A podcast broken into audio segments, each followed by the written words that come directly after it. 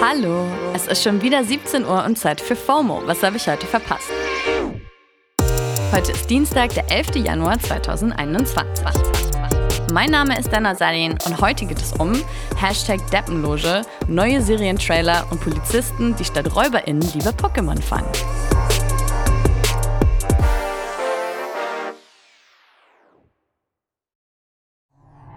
Alle Infektionszellen fliegen hoch!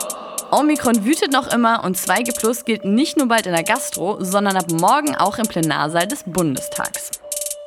Das heißt, ab dann müssen alle im Saal geimpft oder genesen und zusätzlich negativ getestet sein. Außer man ist schon geboostert. Und wer nicht geimpft oder genesen ist, wird eben kurzerhand auf die Tribüne verbannt. Auf Twitter trendet deshalb wieder der Hashtag Deppendoge, weil viele davon ausgehen, dass sich dort dann vor allem AfD-Abgeordnete und oder ImpfgegnerInnen tummeln werden. Die saßen dann nämlich auch schon rum, weil sie bei der bisherigen 3G-Regelung keinen Bock auf Testen hatten.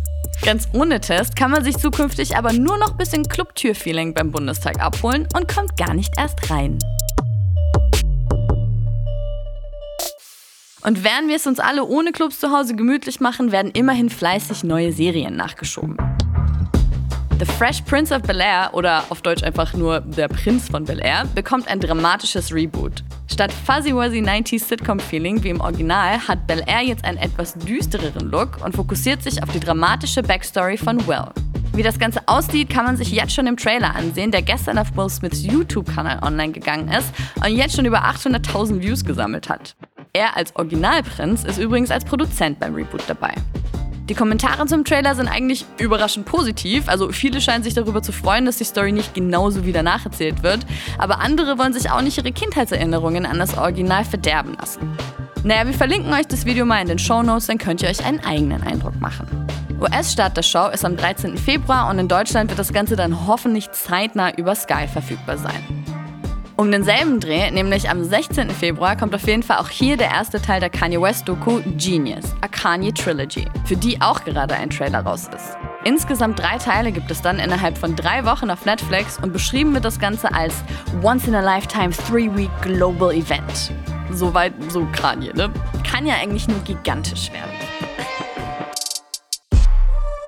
Aller gigantischster Player von allen ist aber gerade TikTok. Zumindest war das 2021 die meistbesuchte Website der Welt. Das hat das amerikanische Netzwerkunternehmen Cloudflare veröffentlicht. Also nur mal so zur Einordnung. Im Jahr davor lag TikTok noch auf Platz 9, eben hinter so Riesen wie Google oder Netflix, Apple, Microsoft, Amazon und so weiter. Vor allem in den letzten beiden Jahren sind die Zahlen immer weiter nach oben geschossen, was zeigt, dass Corona und Lockdowns der App ziemlich zugute gekommen sind. Bis Ende diesen Jahres werden ganze 1,5 Milliarden monatliche NutzerInnen der App erwartet. Aber Hypes sind ja dann doch immer flüchtiger, als man denkt. Im Juni 2016 hatte Pokémon Go auch noch den Rekord zum aktivsten Mobile Game der USA mit 21 Millionen aktiven SpielerInnen. Jetzt ist Mond ja schon ja so Pokémon. Wer normal? So um den Peak des Spiels im April 2017 waren unter diesen Millionen UserInnen jedenfalls zwei kalifornische Polizisten. Und die hat das Spiel jetzt endgültig ihren Job gekostet. Beziehungsweise eigentlich ihr eigenes Suchti-Verhalten.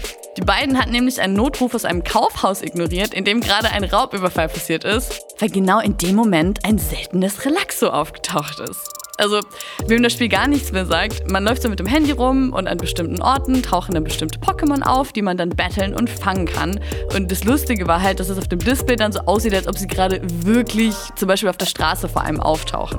Augmented Reality halt, ne? Auf den Aufnahmen aus dem Dienstwagen kann man wohl hören, wie sich die beiden angeregt über das Spiel unterhalten und einer von ihnen einen dramatischen Kampf mit einem Togetic austrägt. Währenddessen eben aber immer noch das Kaufhaus ausgeraubt wird. Die beiden wurden dann unüberraschenderweise entlassen, hatten dagegen Berufung eingelegt und jetzt ist eben gerade die Meldung raus, dass die Berufung endgültig abgelehnt wurde. Naja, dann haben sie ja jetzt wenigstens Zeit, noch einen TikTok-Kanal zu starten. Zumindest bis zum nächsten Hype. Das war's für heute mit FOMO und wir hören uns morgen wieder hier auf Spotify. Feedback, Lob, Kritik und Firlefanz bitte an fomo at spotify.com. FOMO ist eine Produktion von Spotify Studios in Zusammenarbeit mit ACB Stories. Folgt uns auf Spotify. Bye.